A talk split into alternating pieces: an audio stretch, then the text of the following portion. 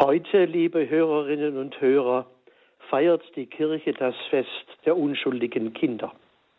Es ist ein besonderes Glück, wenn wir ein Neugeborenes betrachten dürfen. So schön ist dieses kleine Wesen. Ganz und gar gehört es in diese Welt. Und immer hat es auch etwas an sich, das aus einer anderen Welt zu stammen scheint. Es ist ein besonderes, ein göttliches Leuchten, das die Neugeborenen in unser Leben tragen. Umso grausamer ist der Mord an unschuldigen Kindern und die Flucht um das nackte Leben, die uns der Evangelist Matthäus überliefert. Im Evangelium des heutigen Tages heißt es, als Herodes merkte, dass ihn die Sterndeuter getäuscht hatten, wurde er sehr zornig und er ließ in Bethlehem und der ganzen Umgebung alle Knaben bis zum Alter von zwei Jahren töten. Josef aber war ein Engel im Traum erschienen, der ihn warnte.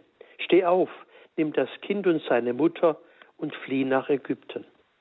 Kein Albtraum, sondern bittere Realität. Brutale Diktatoren schrecken vor nichts zurück. Alles hat sich ihrem Machtstreben unterzuordnen. Leben zählen nicht. Nicht einmal Kinder sind vor ihnen sicher. Immer und immer wieder werden sie die Allerschwächsten zu Opfern. Sie werden verschleppt, ermordet, missbraucht und getötet. Denken wir heute besonders an die Kinder aus der Ukraine und in den vielen Kriegs- und Krisenregionen der Welt. All unsere Tränen reichen nicht aus, um die unzähligen Kinder zu beweinen, die solches Leid erleiden müssen. Hätte Josef nicht geträumt, hätte das Gottesdienst das Gotteskind keine Chance gehabt. Wenigstens Jesus konnte er retten.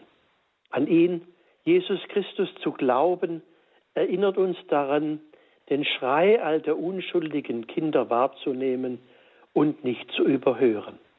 Jesus Christus, du Ebenbild aller Kinder, geh mit ihnen auf all ihren Wegen. Amen. Der Herr sei mit euch. Und mit deinem Geiste. Der Name des Herrn sei gepriesen. Von nun an bis in Ewigkeit. Unsere Hilfe ist im Namen des Herrn. Der Himmel und Erde erschaffen hat. Es segne euch der allmächtige Gott, der Vater und der Sohn und der Heilige Geist. Amen.